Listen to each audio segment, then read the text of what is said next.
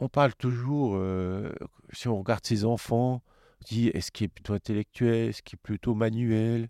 Puis on a toujours ces deux catégories. Puis, puis moi, je trouve que non, il y a, y a des enfants qui sont ni intellectuels ni manuels, mais ils ont une intelligence émotionnelle énorme.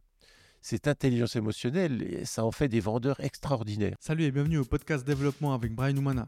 Pourquoi ce podcast? Pour apprendre, être inspiré et partager tout ça avec toi.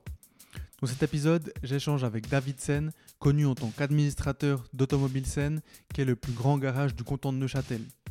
Dans cette partie 1, on a abordé plusieurs thèmes comme Big Dream, cette jeune entreprise dans laquelle il a investi et qu'il mentore. On parle de son parcours, de l'entreprise familiale, du développement du garage et de l'évolution de son rôle. On parle de vente, de la stratégie salariale pour les commerciaux et d'exemples de rémunération. On parle d'apprentissage et bien d'autres points. David est passionné par la vente, donc je voulais mettre l'accent là-dessus car c'est fondamental à un moment donné pour toutes les entreprises. N'oublie pas que tu peux, quand tu le souhaites, naviguer dans l'épisode en utilisant le sommaire qui est dans les commentaires.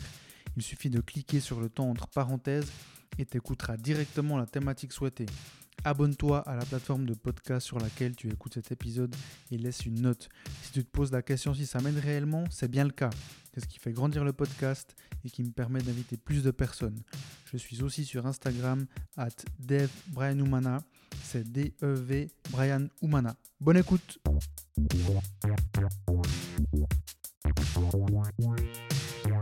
David, qu'est-ce que Bigou Dream? Oui, c'est une bonne question. Qu'est-ce que qu'est-ce qu'un un garagiste fait avec Bigou Dream quoi Enfin, C'est- C'est ça. Oui, parce que dans Bigou Dream, il y a le mot bigoudi. Donc, évidemment, c'est un produit pour la coiffure et tout. Ça n'a rien du tout à voir avec l'automobile. Mais, mais c'est une, une très belle histoire de, de notre euh, ambassadrice au garage, qui est Angie Hott, la chanteuse, qui a, qui a fait la finale de The Voice Suisse, qui, qui a fait euh, aussi la, finale suisse de l'Eurovision qui est coiffeuse à la base. Et nous, au garage, on, l'invite toujours comme. euh, on l'invite toujours comme chanteuse parce qu'elle chante extra- extraordinairement bien. Elle a une justesse incroyable et un timbre de voix magnifique. Alors, elle est notre ambassadrice pour le garage quand a des manifestations, des expositions. Mais à la base, elle est coiffeuse. Et dans le cadre de son métier de coiffeuse, elle a fait une invention qui s'appelle Big Dream, un soin 100% naturel pour les cheveux. Et voilà, bah, je, l'ai connue par le garage, elle m'a parlé de cette invention, et puis je l'ai et je l'ai encouragé, encouragé, alors que toute sa famille l'a découragé. Et puis, enfin non, je- j'exagère un peu, mais, mais ça n'intéressait pas trop les membres de sa famille. Et puis, alors que elle, elle était passionnée par son projet, et puis elle avait peur que, que quelqu'un la démotive. Et moi, j'ai dit non, non, non je vais, je vais vous encourager, je vais vous pousser à développer ça parce que c'est une trop belle invention. C'est un soin absolument euh, fabuleux pour les cheveux. Justement, euh, Oui. j'ai bien aimé comme, t'as- comme tu as commencé en disant euh, qu'est-ce qu'un garagiste fait avec Bigou Dream.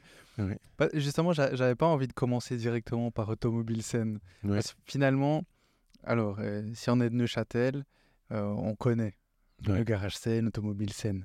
Euh, je... Est-ce qu'à Genève, on connaît Automobile Seine Ou on Valais? Non, moi, on- on- nous sommes une entreprise vraiment, vra- vraiment locale. C'est Neuchâtel, Yverdon, Chaux-de-Fonds. Donc, Voilà. ça, ça, c'est notre rayon d'action. Oui, on, on- oui, on a personne à Genève qui, qui, est client euh, chez nous, donc on ne sera pas du tout connu là-bas. Par contre, à Neuchâtel, comme, comme le- l'entreprise euh, aura 65 ans au 1er mars, que on a toujours été au même endroit, qu'on a toujours vendu les mêmes marques, eh bien, on a une notoriété absolument extraordinaire. Et puis, on vient de terminer une, une- étude de- par la HEARC en marketing, qui, qui sont allés questionner les gens dans la rue. Puis ils disent, citez-moi le nom d'une concession automobile. Et alors, on, sort à, à tout de notoriété spontanée, donc sans aucune assistance. On dit simplement, citez-moi une, euh, une- concession automobile et, et on, a un taux de 86%, si je ne me trompe pas de l'étude, mais c'est très élevé alors que les, autres concessions sont 20 et 30. Mmh c'est impressionnant. Euh, voilà, le, fait qu'on soit à l'entrée de la ville et tout, et enfin pour toutes les raisons que j'ai citées avant, et, et on, on, est vraiment très très connu, scène automobile, c'est c'est très fortement euh, lié. En même temps, tu sors de la maternité à Neuchâtel et tu vois garage scène ou automobile scène. Oui, voilà, exactement. Il y a l'hôpital qui est, qui est juste devant. Et, hum, et donc voilà, je posais la question. Oui, mais c'est des petites choses comme ça. C'est quand les gens euh, disent euh, ah, je dois aller à l'hôpital, mais c'est où? Mais tu sais, c'est en, face. de chez Seine, là. Puis on peut parquer, non, c'est difficile, mais enfin, etc. C'est ce genre de choses. Puis le mot Seine, il vient dans la discussion des gens. Mmh. Et, et moi, tous les jours, je vois des gens qui viennent pour la première fois dans le quartier parce que ils doivent aller à l'hôpital et puis ou, doivent aller. Euh, enfin, s'ils vont la maladie, bah, là, il y a un parking quand même, mais enfin, ils viennent dans un quartier très animé. Mmh et je posais la question, est-ce qu'à Genève, on, vous connaît? Est-ce qu'à Valais, on Valais, on vous connaît?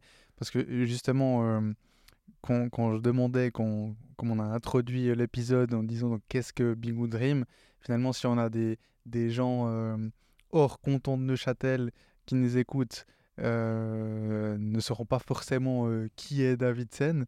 Par contre, à Neuchâtel, on te connaît. Et, et donc, tu vois, ça, ça, ça, crée, euh, ça crée une dynamique différente pour les auditeurs de Neuchâtel qui, qui vont dire Mais de, de, de quoi est-ce qu'on parle? Et finalement, les autres qui, qui vont juste euh, écouter en se disant Ah, ok, qu'est-ce que Big Dream Tu vois? Et, et, donc, David, euh, avant qu'on entre vraiment en plein, plein d'échanges, pleine, pleine discussion, qui es-tu? Alors, bah, j'ai 57 ans. Et voilà, je, suis marié, j'ai deux enfants adultes qui vivent encore à la maison pour notre plus grand bonheur. et puis. C'était ironique? Non, non, non, non, non, non, non, c'est pas du tout ironique. Non, non, c'est sincère. Euh, c'est sincère. On, est, voilà, on est, on est, on est une très belle euh, famille. Et puis, euh, voilà, j'ai je, suis de Neuchâtel euh, et puis j'ai dirigé euh, maintenant pendant plus de 30 ans l'entreprise familiale que mon père avait créée. Et c'est surtout, enfin, pour ça que je suis connu, parce que c'est mon activité principale, c'était la direction d'Automobile Seine. Et puis après, j'ai fait aussi deux, trois autres activités à côté, mais, mais, mais bon, ma, ma religion principale, c'est Automobile Scène, c'est l'entreprise. Justement, ces, ces, deux, trois activités à côté, tu, tu penses à quoi? Oui, euh, voilà, alors euh, à côté, bah, il y a, oui, enfin, il y a deux, trois choses comme ça. Bah, J'adore tout ce qui est entrepreneuriat. Donc déjà, quand j'étais étudiant à l'université, euh, parce que voilà, j'ai fait une, licence en sciences éco, après un master en management international, mais... à Neuchâtel? Non, le master, je l'ai fait à la Cranfield Business School. Ah, c'était un partenariat entre Cranfield et puis HEC Lausanne. C'était ensemble. D'accord, donc tu as fait ton bachelor à Lausanne Mais à l'époque, il n'y avait pas. C'était on faisait une licence en sciences éco. On faisait une demi-licence, une licence. Puis après, c'était tout. C'était comme un master. Ah, ok. Puis moi, j'avais fait en plus un, un MBA, en fait. D'accord. Un MBA, mais en, en management international qui se limite pour moi entre les garages sont à Neuchâtel, Yverdon, Chaux de Fonds, mon international, c'est ça. Mais, mais bon, c'était, c'était, j'étais étudiant, ça me plaisait beaucoup. Et puis, donc, donc j'ai fait ça. Euh, c'était, c'est Angleterre euh, c'était en Angleterre. Angleterre, ouais. ok. Alors à l'époque, il y avait la London Business School qui était le, numéro un, et puis Cranfield était numéro 2. Mais, mais, mais c'était une chance de pouvoir, par l'Uni de Lausanne, euh, pouvoir faire un, semestre là-bas et, et le, reste euh, du MBA à Lausanne. Bah, et donc, ta première expérience professionnelle fut au Garage Seine? Non, j'ai eu une, une, une, expérience chez des consultants qui s'appelaient ICME, ICME, à Lausanne. Et c'était le, Oui, c'était la maison du bonheur pour moi. C'était, c'était varié. On avait des mandats. On a, on allait visiter les clients. Ce, travail de consultant en stratégie, c'était extraordinaire parce que c'était la crème de la crème. C'était, et moi, j'étais un petit junior là, avec des, des gens brillants. Et, et d'ailleurs, j'ai une anecdote assez drôle à, à ce propos. C'est que un jour, il y a un consultant qui est arrivé parce qu'on avait un mandat de Nestlé. Je peux en parler parce que c'est il y a plus de 30 ans. Donc, euh, Puis il arrivé avec une, une- machine à café, Nespresso. puis, il la pose sur la table devant tous les consultants là pendant le grand euh, meeting du vendredi où tout le monde était réuni. Puis j'ai un problème, il y a Nestlé qui a inventé des capsules, puis ils ne savent pas comment les vendre. Et maintenant, il faut qu'on trouve une idée comment faire, parce que cette invention est géniale. On a tous goûté, on dit Ah oui, le café, il est vraiment bon. hein. Ah oui, il est meilleur que la. Enfin, on a tous été enthousiasmés par le produit. Et puis on s'est dit, mais maintenant, euh, ça suffit pas d'avoir une machine, produit, mais comment on fait ce business model? Et puis, euh, je crois à l'époque, ils s'orientaient surtout pour des machines entreprises, et puis sans toucher le grand public. Et et il y avait un embarras là autour de quelque chose qui était nouveau, que le marché n'avait jamais demandé, puis que tout d'un coup, on proposait au marché. Et, et ça, c'est un joli souvenir, parce que alors, c'est pas moi qui me suis occupé de, de consulter, de conseiller Nestlé, c'était les gens de chez ICME.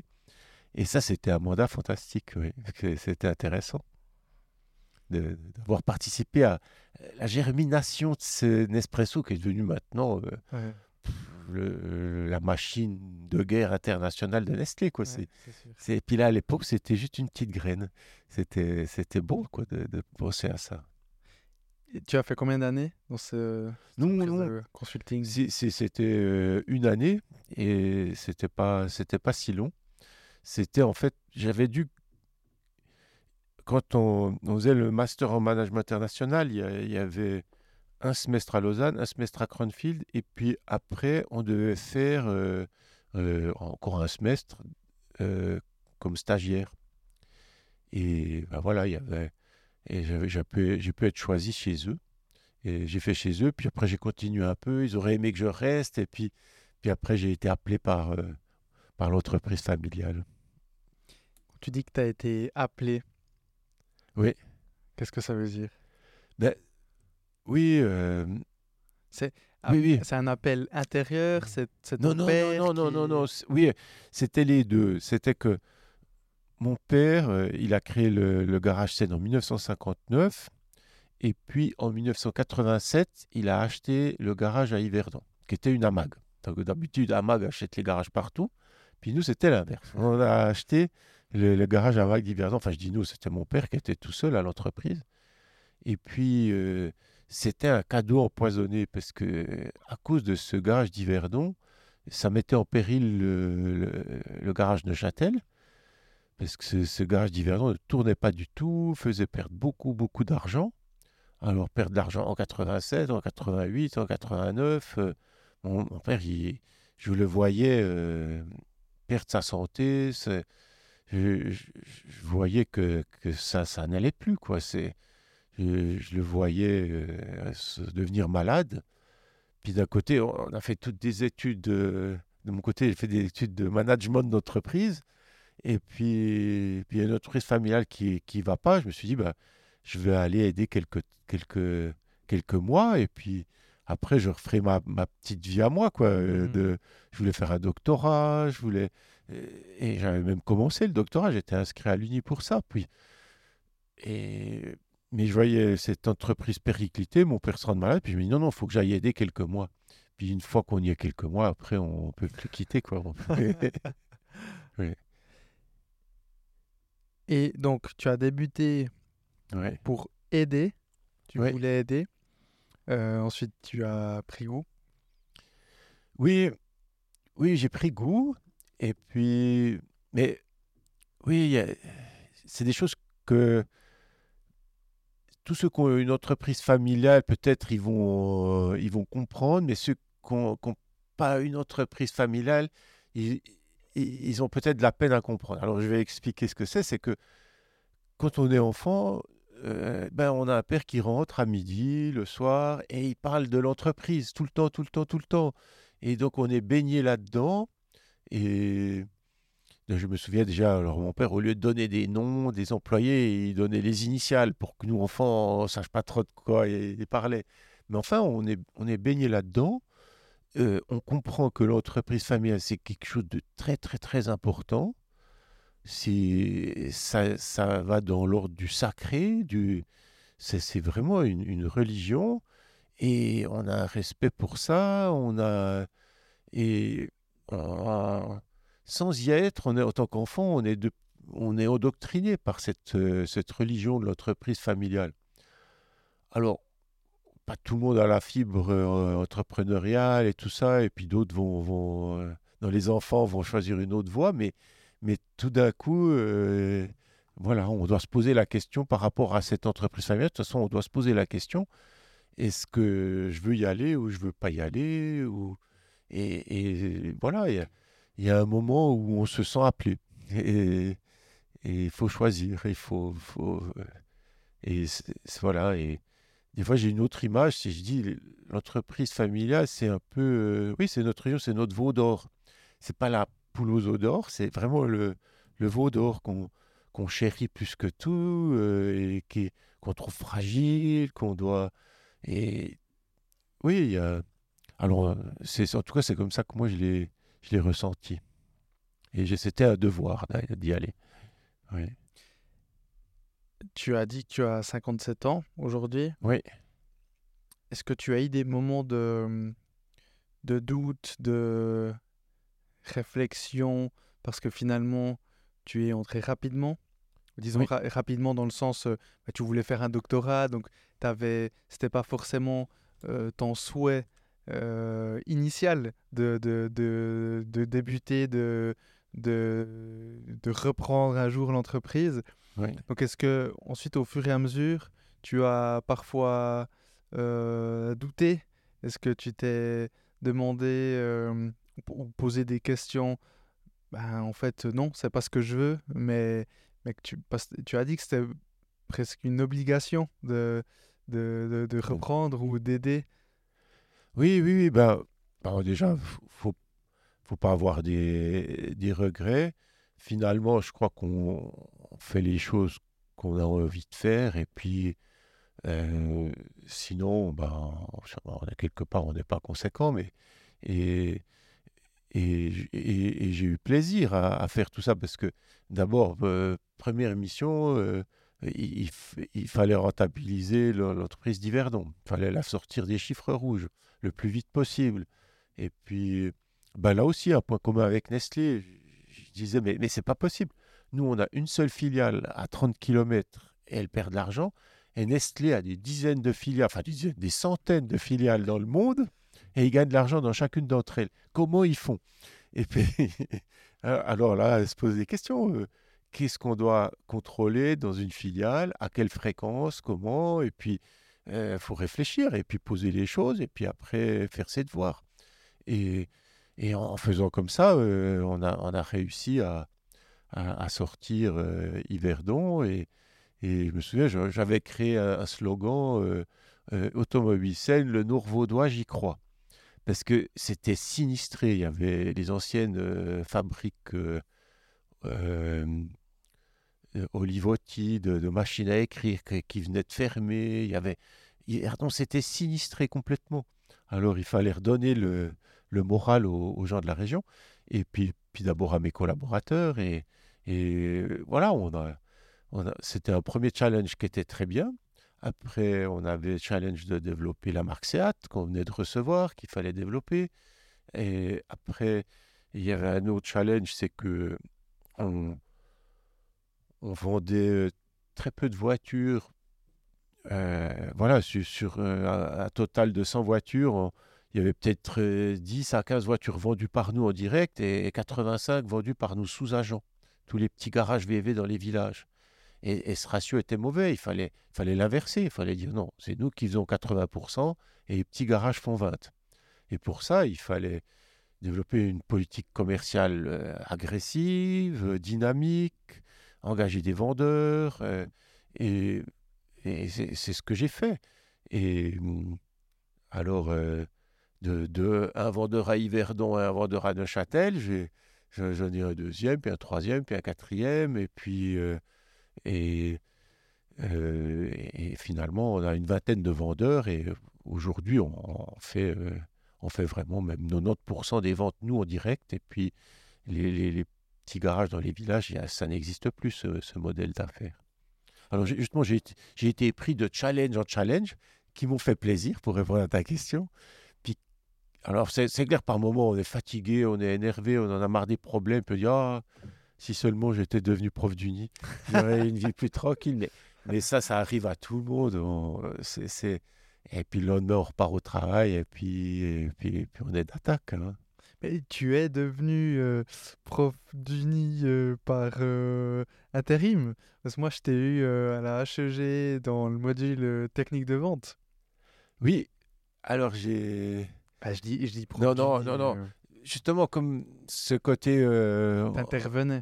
Oui, à un moment, on, on a envie de, ben, de faire partager son savoir, Transmettre. oui, de transmettre. Et puis, alors, c'est pour ça que je me suis approché de la HEG. Je dit, est-ce que je peux donner quelques heures de cours? Mais je donne vraiment très, très peu. C'est- des cours de base marketing euh, sur la politique de prix, la politique de distribution, parce que c'est les, deux domaines liés à l'automobile les plus, les plus parlants, à la vente et puis à la, distribution. Donc, euh, voilà, je donne, je donne des, cours là, qui, et puis j'ai beaucoup de plaisir à le faire, mais, mais ça reste euh, un, tout petit à côté comme ça. Mais, mais oui, on a tous envie au, au bout d'un moment de transmettre son savoir un petit peu. Et puis j'avais une autre envie aussi, c'est aussi un peu de revaloriser le métier de la vente. Parce que c'est un beau métier. Et on, on parle toujours, euh, si on regarde ses enfants, on dit est-ce qu'il est plutôt intellectuel, est-ce qu'il est plutôt manuel? Puis on a toujours ces deux catégories. Puis, puis moi, je trouve que non, il y a, des enfants qui sont ni intellectuels ni manuels, mais ils ont une intelligence émotionnelle énorme. Cette intelligence émotionnelle, ça en fait des vendeurs extraordinaires. Et il- le tout, c'est d'avoir, de savoir repérer, ah là, là, il y a une personne qui a une intelligence émotionnelle, comme Brian, très très forte, comme toi, que- qui est très forte. Je le prends Et euh, puis- en tant que compliment. Oui, oui, c'est un et puis euh, qui sait communiquer ça. Et, et là, il y a un potentiel énorme. Et, et qui sort un peu des, des schémas qu'on a, euh, qu'on nous inculque par la société. Et ça peut aussi aider des parents de se dire, ah oui, mon, mon enfant, euh, ah, il est ni l'un ni l'autre, mais ça, il a. Et, et, c'est pas donné à tout le monde, ça peut être un immense talent. Moi, j'ai engagé des fois des vendeurs, je me suis loupé complètement. Euh, il est quasiment impossible, je sais que ça existe, de, de faire des tests pour savoir si la personne sera un bon vendeur ou Mhm. pas un vendeur. Ça existe, on peut acheter ces tests, mais j'ai été convaincu par aucun. Et par contre, euh, oui, on, on- peut, en, ayant une ou deux discussions avec la personne, euh, sentir s'il a cette, fibre de, de vendeur. Et c'est ce côté intelligence émotionnelle, euh, le tact, savoir jusqu'où il doit aller, jusqu'où il doit se retenir, euh, comment il sait mettre en, valeur l'autre, et ces, choses-là, et qui, feront de lui un, bon vendeur. Et, c'est, ça, c'est intéressant, et c'est important de le valoriser aussi. Mhm. J'a- J'ai, pour la première fois, je crois, euh, tu vois, là on tourne le 36e épisode Oui. et j'ai sorti mon attel parce que, en fait, je me suis souvenu, euh, pendant que tu parlais, je me suis souvenu euh, que j'avais écrit un message, c'était il y a 4 ans, Ouais. au responsable de filière du Ah oui. bachelor en économie d'entreprise. Et sauf erreur, et là j'ai retrouvé mes notes. Et tu vois, j'ai mis Davidson le 2 octobre euh, 2020, donc ça fait Ouais. 3 ans et demi. Je, sauf erreur, c'était euh, après notre échange. Oui. Et je lui avais écrit, je ne vais pas citer son nom, mais bonjour euh, X, j'espère que vous allez bien. Je vous écris car j'ai eu une discussion avec David Sen, en parenthèse des garages Sen, et nous, avait- et nous avons parlé de vente. Étant donné que nous avons eu un cours de vente dans notre option marketing qui n'a pas atteint mes objectifs, Je ne peux que vous conseiller de le contacter le jour où vous chercherez un nouvel intervenant. Bonne semaine et à bientôt, cordialement. Et donc, tu vois, en fait, je, je me suis trompé. Au début, j'ai dit euh, que tu faisais technique de vente, mais je crois que tu faisais pas un technique de vente. Je crois qu'on. Non, non, euh, à la HEG, je, j'enseigne marketing Voilà. euh, des prix et de la distribution, mais c'est, c'est juste deux petits modules, c'est deux soirs. hein, c'est... Eh, moi, nous, on avait été, donc nous à l'époque, hein, mais très déçus de ce module qu'on avait eu en vente Oui. et qu'on moi je t'ai rencontré quelques années après avoir terminé la HEG. Et en fait, tu, sais, euh, je, fais une, parenthèse. Quand on s'est rencontrés en octobre 2020, c'était la genèse de ce podcast. Ah La genèse dans le sens où euh, j'ai rencontré des gens qui ont, qui, ont accepté de, de me rencontrer, comme toi à l'époque. euh, où moi j'avais des questions là que j'ai en face de moi, tu vois, c'est le même, le même cahier euh, que j'utilisais. Et j'avais ces questions un peu très euh, académiques et précises.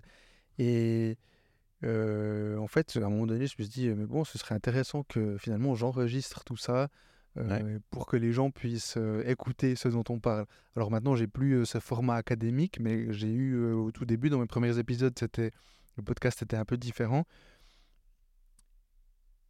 Et donc, suite à notre séance, notre entretien, rencontre en octobre 2020, je m'étais dit, parce que tu m'avais, tu m'avais vendu la vente, et je m'étais dit, c'est dommage de ne pas avoir une personne comme toi qui veut transmettre et qui puisse transmettre justement dans une école business, comme la haute école de gestion de Neuchâtel, et parler de vente. Parce que je pense que la vente, tu vois, tu as parlé de l'intelligence émotionnelle, mais la vente finalement, c'est pas uniquement vendre ce stylo ou une voiture ou, ou nos prestations ou autre.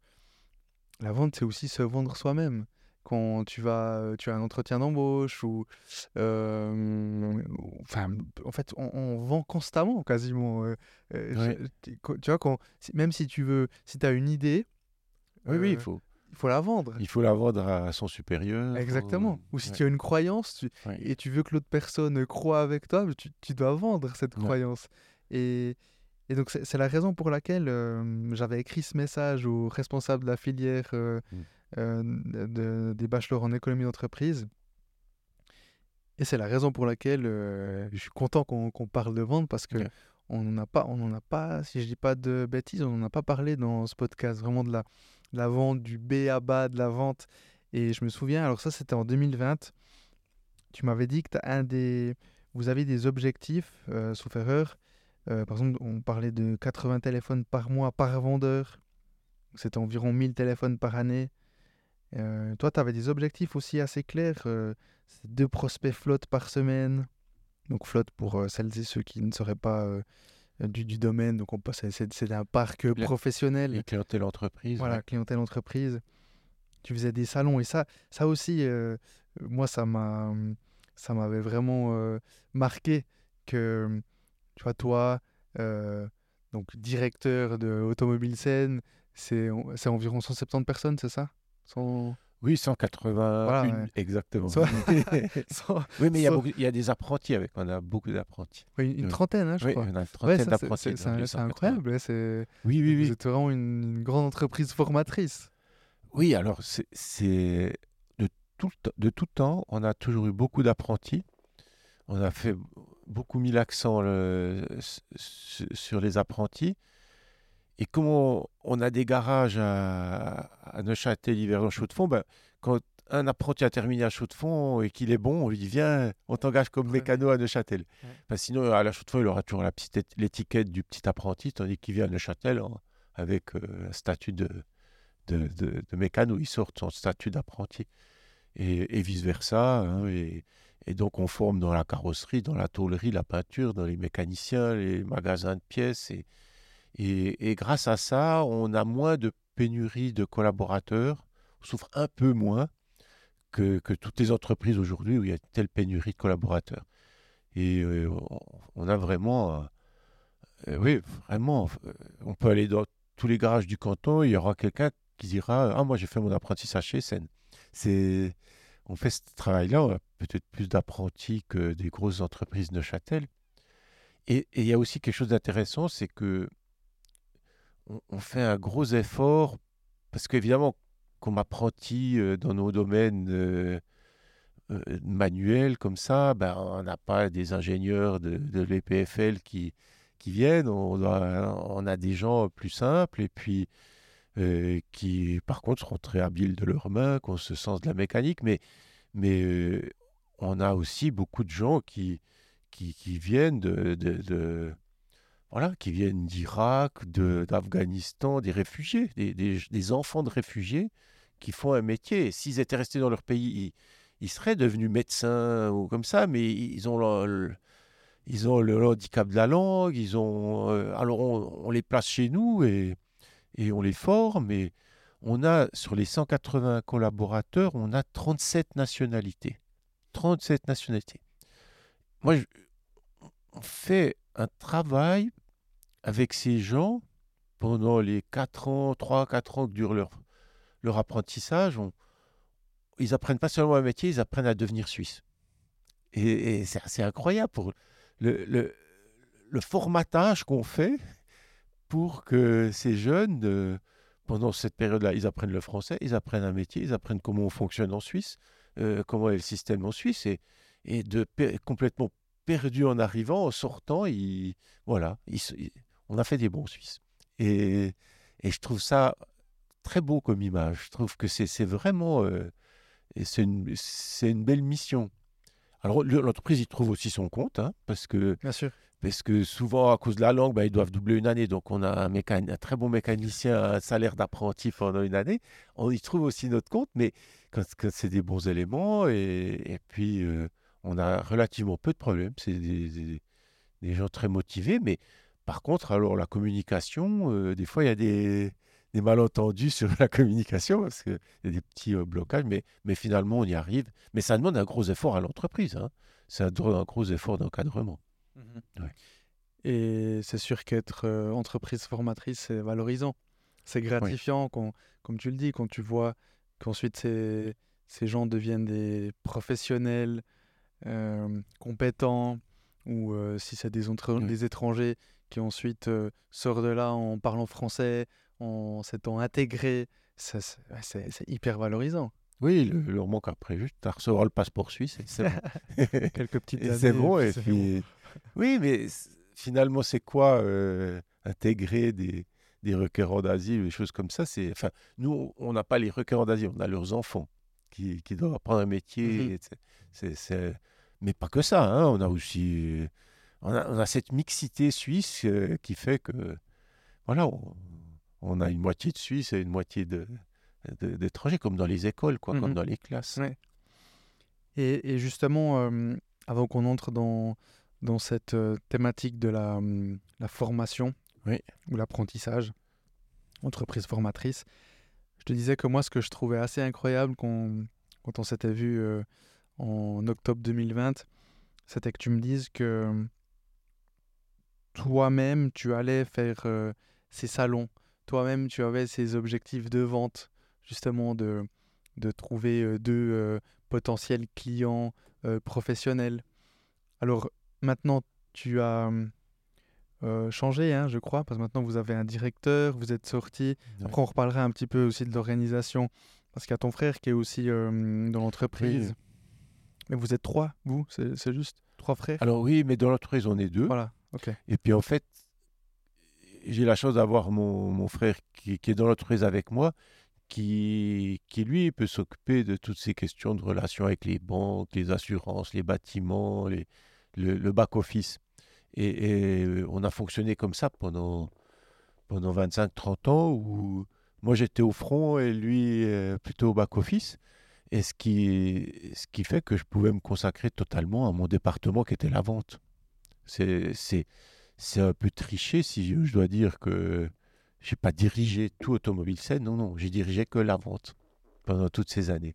Et puis, Mais par contre, tu as, Oui. tu as débuté dans l'entreprise en, à la vente. à la vente, Ouais. mais hum, donc j'allais dire en assainissant, c'est pas le mot que je cherche, mais en, bah, justement Oui, en, en- tournant une entreprise euh, Il qui était dans les fallait- chiffres rouges. Non, non, mais il, fa- on- il fallait sauver euh, l'entreprise. Elle, elle- elle s'enfonçait complètement. Ça aurait pas tenu encore une année ou deux. C'était, c'était difficile, quoi. C'était. Et là, et là, donc pour, Ouais. pour la sortir de sa situation, c'était de la vente agressive. Oui, mais euh, enfin, agressive à la Suisse, mais mais, oui, mais- mais- On est d'accord, non, mais ce que je veux dire, c'est ça n'a pas été mais, euh, mais à la Suisse. oui. d'optimisation. Ah non non euh, non non. ok. C'était pas réduction des coûts, des choses comme ça. C'était vraiment. Non, euh, non, maintenant, euh, on va doubler les ventes là, on va, on, va, on va avoir une politique de vente. voilà, alors tous les, toutes les choses qu'il faut pour, pour vendre plus. et donc, avoir une équipe de vente, avoir plus de stock, avoir plus de, euh, d'initiatives commerciales avec des, la publicité, avec euh, des, expositions, avec euh, voilà, tout- toutes ces, les recettes, elles sont connues. hein. et aussi des systèmes de commissionnement pour vendeurs, ça, c'est, ça, ça a toujours été ma passion. Et j'ai, trouvé de la très belle documentation, voilà, sur sur euh, comment on, peut influencer complètement le comportement d'un vendeur avec son système de rémunération. C'est, impressionnant le, les biais que ça peut engendrer de comportement, ou alors le- l'excellence dans le comportement, selon les, la façon dont on rémunère les gens. C'est déjà c'est un sujet très intéressant. Et souvent, d'autres garagistes sont venus me dire Ah, j'aimerais engager un vendeur, mais je ne sais pas comment le payer. Que vous pouvez me donner une idée euh, Qu'est-ce qui est juste de faire euh, Quelle partie fixe Quelle partie variable que, Etc. C'est toujours des sujets intéressants. Justement, tu peux en parler un peu de... hum, Parce qu'en fait, euh, ça c'est... Alors là, on, là, on parle d'un d'un secteur euh, de l'automobile, mais finalement, euh, des, des commerciaux, des vendeurs, il y en a plus ou moins dans tous les secteurs. Et je vois ou j'entends parfois aussi dans des entreprises où ils ne mettent pas cette partie variable, ils vont mettre un, un seul... Enfin justement, bah, c'est un salaire fixe finalement qui est, qui est plutôt élevé, mais pas trop non plus. De cette façon, le, le, le, commercial, finalement, il, se retrouve plus ou moins tout le temps. Mais j'imagine que pour certaines personnes, ça peut aussi être frustrant euh, si on vend énormément et on se rend compte que on pourrait gagner plus si on avait une partie euh, variable. Et pour d'autres, ben, ils s'y retrouvent parce que finalement, peut-être qu'il y a des périodes un peu trop creuses et donc ça crée une espèce de moyenne. Euh, donc toi, chez vous, vous avez des vendeurs qui, qui ont une partie fixe et une partie variable. Tu as, Oui. un pourcentage euh, de partie fixe, partie variable Oui, il faut, faut toujours chercher un équilibre euh, entre qualité et quantité.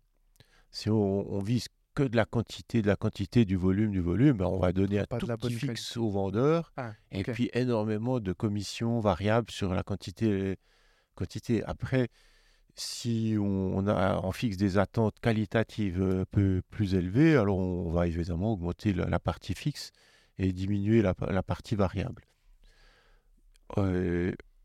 En- ensuite, euh, oui, on, peut fractionner aussi les objectifs. euh, on, peut, on peut faire des, fusées à, plusieurs étages. Il une partie fixe.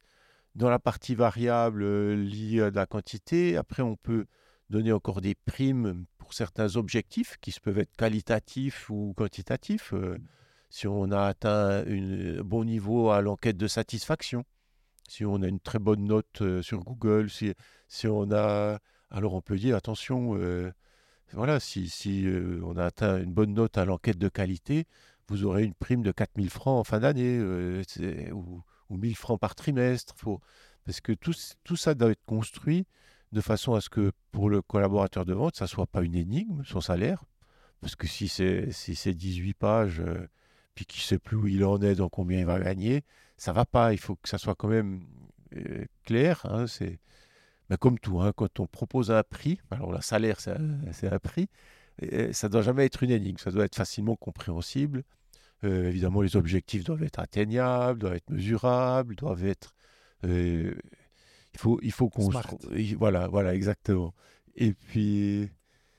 euh, Oui, et, après, on, nous, nous, dans notre métier, ben, on, a aussi des objectifs de l'importateur qui nous fixe des objectifs annuels. Et tout ce qu'on peut décalquer de l'objectif du garage, si on sait que nous, le garage, on va toucher une prime de temps si on atteint cet objectif, ben, on, va, on, va diviser cet objectif sur le nombre de vendeurs pour, pour y arriver. Donc on, on peut dire aux vendeurs, écoutez, si tous ensemble, on, on atteint euh, l'objectif à 80% ou non, non, tout ça, il y aura une, une prime de temps. Et ça, c'est bien aussi parce que ça, il y a des objectifs individuels, mais il faut pas qu'on crée un climat de guerre entre les vendeurs. Donc, euh, il faut aussi qu'il y, y, ait cette mayonnaise là de, de dire on va collaborer parce que tous ensemble, si on atteint cet objectif, on, on va toucher une prime. Ou, alors, ou alors quand c'est le mieux, c'est quand les vendeurs ils vont voir un collègue puis disent écoute maintenant t'arrêtes de faire le fainéant, tu bosses un peu plus parce que sinon tu vas nous faire rater notre prime. Et, et, donc ça c'est après on voit que la machine est dans une bonne dans une bonne dynamique quand c'est quand ça fonctionne comme ça. Ça t'a pris euh, longtemps pour euh, justement euh, trouver le bon mélange, bon compromis entre variables, fixes, commissions Ah, c'est quelque chose qui est adapté chaque année. Chaque année, on, on l'adapte. On a juste eu une période, longue période, et ça, c'était les, vraiment les très belles années. quand on regarde en arrière, on est toujours un peu nostalgique de, de, certaines périodes, mais, mais vraiment, on a eu une période où on était euh, le, le garage qui, avait le, plus de succès en, en, termes de vente et en termes de rentabilité euh, parmi presque tous les garages VVO de Suisse, parce que j'avais mis au point quelque chose qui est plus possible aujourd'hui, mais j'avais mis au point un système de commissionnement pour les vendeurs où, quand il y avait. Euh, c'est une époque où il y avait finalement très peu de primes de l'importateur sur des voitures, mais quand il y en avait une, j'avais mis au point un accélérateur. Je disais vendeurs ben, s'il y a une prime euh, de 1000 francs, et puis que vous ne l'avez pas donné au client, il y a 500 francs pour vous et 500 francs pour nous. Et ça, mes vendeurs, ils adoraient parce qu'ils disaient, oh là là, je peux très très bien gagner, faire des très gros salaires. Mais c'était une époque, il n'y avait pas Internet, il y avait, euh, les primes n'étaient pas connues, elles n'étaient pas communiquées au grand public, elles n'étaient pas... Et avec ça, on, vraiment, j'avais des vendeurs fidèles, parce qu'ils gagnaient très bien leur vie, heureux. Euh, nous aussi, le garage, euh, on était très gagnants avec cette formule-là, et ça a très très bien marché. Et puis à un moment, ça n'a plus marché parce que il a commencé à y avoir une, une guerre des prix dans l'automobile. Il fallait pas une prime, deux primes, trois primes, il fallait quatre ou cinq primes pour réussir à vendre une voiture. On pouvait plus commencer à se faire permettre le luxe de de plus donner un bout de prime. Il fallait tout donner au client pour, euh, pour être compétitif. Et sinon, le client, il se déplaçait, il voyait sur Internet que la prime existait, donc on ne peut pas lui cacher, il faut être très transparent. Et alors à ce moment-là, j'ai dû changer le système de commissionnement parce que Sinon, les vendeurs, ils, ils, préféraient vendre trois voitures et gagner beaucoup au lieu d'en faire dix par mois. Donc ça, ça sabotait les objectifs de volume. Donc là, on a changé. On, a changé. On, a dit, vous n'avez plus une prime sur la marge dégagée, vous avez une prime selon le nombre de contrats que vous avez fait dans le mois. Alors on fixe euh, voilà, 10 contrats, et s'il a atteint ces 10, il va pouvoir avoir un accélérateur. Alors, au lieu de 500 francs par voiture, il va peut-être euh, gagner 10% euh, de plus. Alors, ça fera 10 fois 550. Et si on a, s'il a fait 11 ou 12, il va peut-être gagner 600 francs à ce moment-là. Alors là, il se dit, oulala, là là, euh, l'accélérateur, il est sur le nombre d'unités. Donc, le message du vendeur, c'est au client, c'est je vous donne toutes les primes parce que moi, j'ai intérêt de faire du volume. Et voilà, je vous montre même les circulaires qui existent. Vous voyez, il y a la prime 1, prime 2, prime 3, je vous ai tout donné. je suis au maximum, vous pouvez aller dans toute la Suisse, nulle part ailleurs, vous aurez un meilleur prix. Et, voilà, alors ça change toute l'optique. toute l'optique. Et, on a dû s'adapter, on a dû changer les systèmes de commissionnement des vendeurs. Et certains vendeurs sont partis, parce qu'ils disent oh, mais moi j'aime mieux l'ancien système. Et j'ai dit bah, Mais euh, voilà, moi aussi, j'aimais mieux lancer un système. mais si on fait ça, euh, on vend plus, on n'existe plus. Donc, on doit s'adapter. Et, voilà, là, il y a une révolution, mais vraiment du jour au lendemain, qui était assez violente. Mais sinon, on change le système de commissionnement euh, chaque année un petit peu. On dit, ah, là, il y a une prime sur le nombre de voitures électriques vendues. Alors, on, on va transférer cette prime pour le garage, cette prime annuelle, on va la, la, la, la transférer en un plus petit objectif pour chacun des vendeurs. C'est pas compliqué, hein, mais il faut, faut s'adapter euh, chaque année un petit peu à ce genre de choses. Mais et voilà, ça fait l'objet de, de, grandes discussions avec les vendeurs. Chaque année, on dit J'imagine. Cette fois, c'est l'objectif, il est là. Mais c'est important, il faut communiquer les objectifs euh, parce que il faut donner du sens à ce que font les vendeurs. Il faut leur expliquer pourquoi. Enfin, tous les collaborateurs. Hein. Mmh mmh bon, tu dis que c'est pas compliqué, ça demande quand même euh, de la réflexion justement euh, annuelle, de bien analyser euh, ce qui se passe, les chiffres, voilà, la, la, réaction aussi également des, des, des, personnes, donc des vendeurs là en l'occurrence. Et parfois, on est trop généreux. On se dit, oh là là, pourquoi on a fait ça? Parce qu'en fin d'année, ça nous coûte. Mais, mais mais bon, il bah, faut, faut, assumer. Puis on fait attention l'année d'après de, de, de, faire un petit peu autrement. Ou, voilà. mais enfin, c'est comme ça. Mmh Est-ce qu'on peut parler de hum, chiffres euh, Tu disais euh, dans les belles années, euh, ça gagnait très bien. Qu'est-ce que c'est gagner très bien? Et puis après, si, si tu peux donner un exemple, mais, mais, mais, mais type hein, de euh, justement, un, par exemple, si on prend l'exemple d'un très bon salaire en tant que vendeur, hmm. là-dedans, qu'est-ce qui est fixe? Euh, Qu'est-ce qui est commission?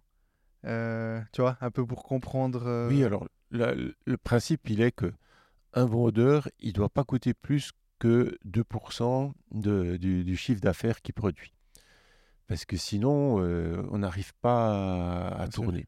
parce du chiffre d'affaires. Voilà, oui, donc on... ne parle même pas de bénéfices. Non, non, euh, si, si, si un, vendeur, il, il, vend une voiture à 40 000 francs, on ne doit pas lui donner plus que 800 francs de commission, enfin de, de salaire. Mais là-dedans, il y a sa partie fixe et puis, euh, et puis sa partie variable. Ça doit, donc, si, voilà, s'il gagne 3 000 francs de fixe, ben son peut-être que sa commission, elle, elle sera plus que de 400 francs, parce qu'il y a déjà 400 francs dans la partie fixe. Mmh et, et donc, on, voilà, ça c'est, ça c'est la règle. Après, j'ai souvent des vendeurs qui disent, oui, il y a tel garage, il m'a fait telle proposition de, de salaire, c'est, extraordinaire, c'est mirobolant. Puis je fais le calcul avec le vendeur, je dis, mais voilà, vous voyez, il vous, propose entre 3 et 4% Donc c'est, une, c'est une promesse mensongère il, fait ça pour vous engager.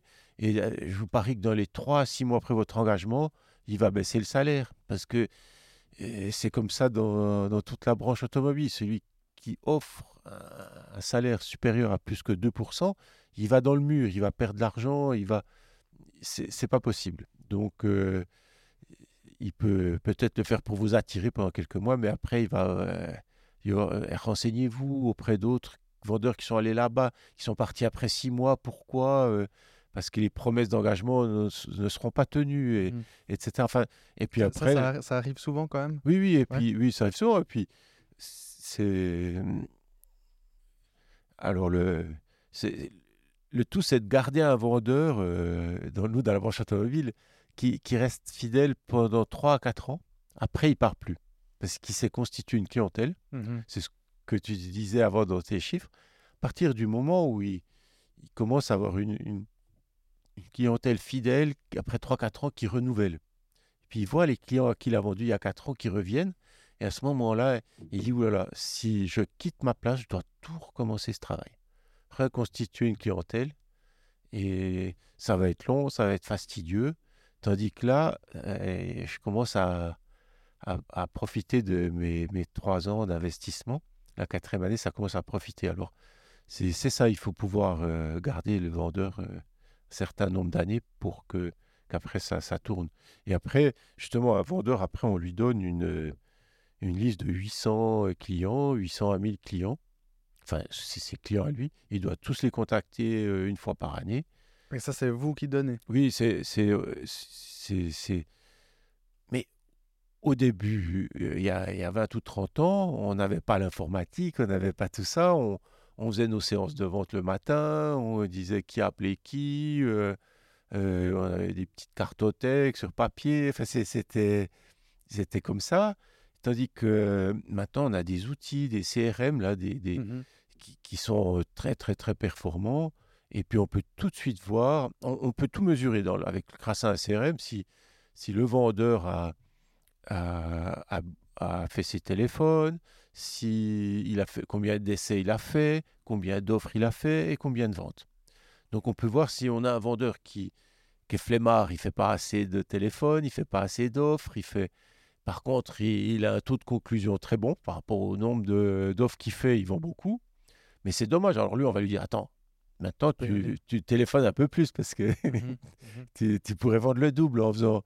Parce es très bon dans la conclusion, mais tu, tu es un peu flemmard au départ. c'est dit comme ça. Ou l'inverse, euh, le, le- vendeur qui, fait énormément d'offres et tout, mais beaucoup d'essais, puis entre euh, les, les- essais et les offres, mais le taux de conclusion est très faible. Alors on, on va aller le voir, il dit mais qu'est-ce qui se passe? Pourquoi tu sais pourquoi n'arrives pas à conclure? Et là, on va lui peut-être lui donner une formation spécifique pour, euh, pour l'aider à conclure.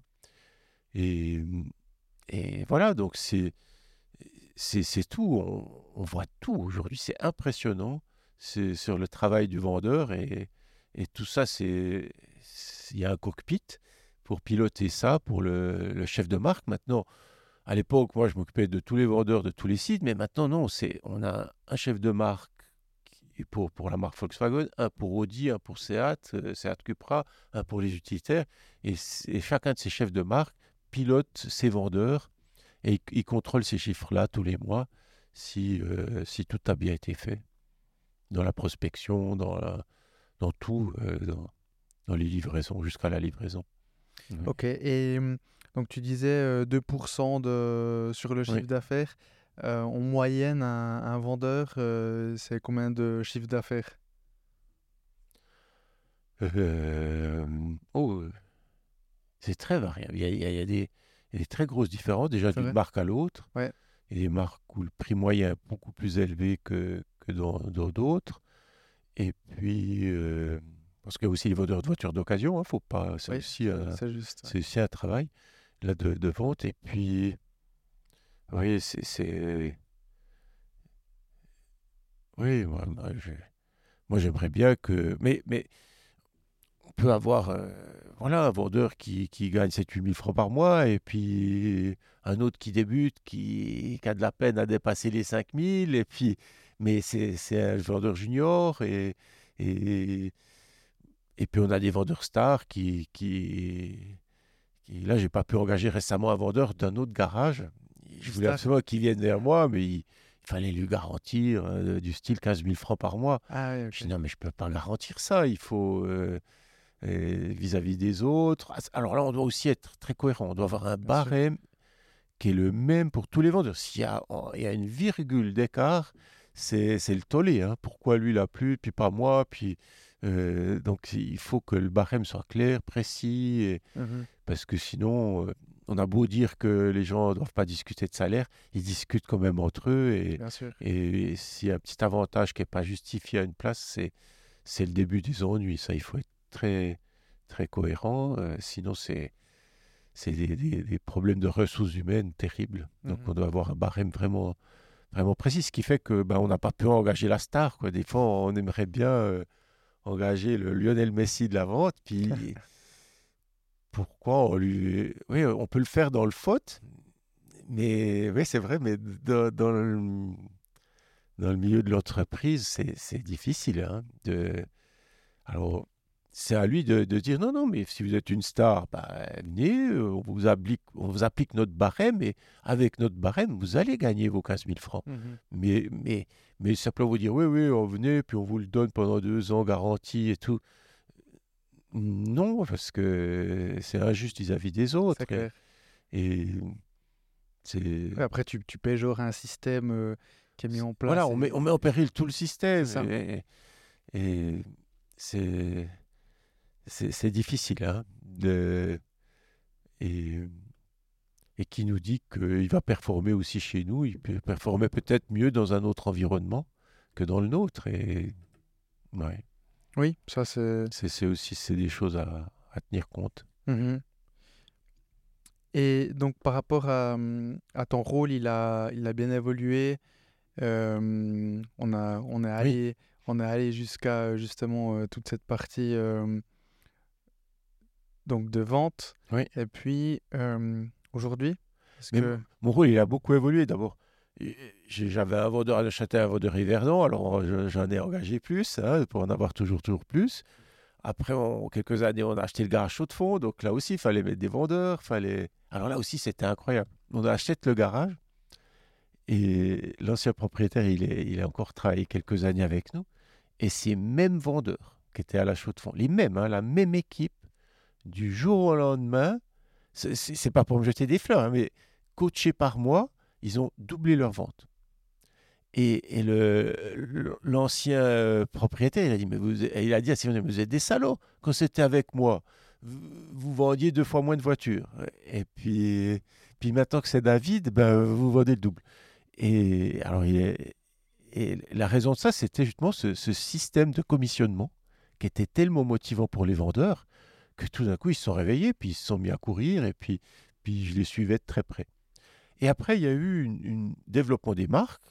Ben, c'est connu de tout le monde. Les marques VV, Audi ont eu toujours plus de modèles. Euh, le monde est toujours plus compliqué. Donc, on a dû spécialiser les vendeurs par marque. Un vendeur Volkswagen n'osait plus vendre des Audi et vice-versa. Après, il a fallu engager des chefs de marque, un chef de marque pour chaque marque. Et là, moi, je, suis monté dans la hiérarchie et j'avais plus le contact en direct avec mes vendeurs. Et cette relation privilégiée que j'avais avec mes vendeurs, je ne l'ai plus eue. Euh, où je discutais vraiment une heure avec chacun toutes les semaines, puis en, discutant de la qualité de ses affaires, euh, en disant, mais ouais, voyez, là, vous auriez pu faire ci, vous auriez encore pu vendre des rounets, vous auriez encore pu, euh, vous auriez pu faire un pourcent de moins, là, la reprise, bravo, vous l'avez super bien repris, toutes mes félicitations, ça me rend très heureux comme vous avez fait. Enfin, ces genres de discussions, je ne l'avais plus. J'ai dû déléguer ça au chef de marque. Et puis, et puis quelque part, je l'ai regretté, mais bon, dans, il paraît que si on veut progresser dans une entreprise, il faut, faut, toujours abandonner ce qu'on sait le mieux faire et puis, et puis s'attaquer à des nouvelles tâches. Donc voilà, ben, j'ai abandonné ce que je faisais le mieux, puis j'ai dû m'attaquer à des nouvelles tâches. Et, et voilà. Quelles tâches? Ben, Justement, au, lieu d'être juste, euh, le, juste le, le, chef de vente d'une équipe de vendeurs, euh, je vais passer à directeur de vente avec des chefs de marque sous mes ordres. Et, et donc mes, mes interlocuteurs, c'était plus les vendeurs, c'était les, les, chefs de marque. Et voilà, et ça s'est développé comme ça. Et, et, et après, euh, maintenant, euh, ben, j'ai engagé un nouveau directeur et c'est même plus moi qui suis, qui suis le directeur de vente ou le directeur général. On a engagé un directeur général et, et je me suis retiré euh, en étant moi-même au, au, conseil, au conseil d'administration. Et dans ce conseil d'administration, il y a ton frère? Il y a mon frère, oui. Et, et euh, c'est à nous maintenant de...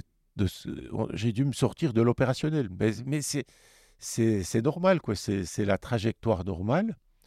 Et quand une entreprise grandit, quand euh, si on choisit d'engager un directeur, je ne veux pas, je veux pas court-circuiter y a la hiérarchie. Alors c'est tout un équilibre à trouver en étant là sans, euh, sans intervenir dans l'opérationnel.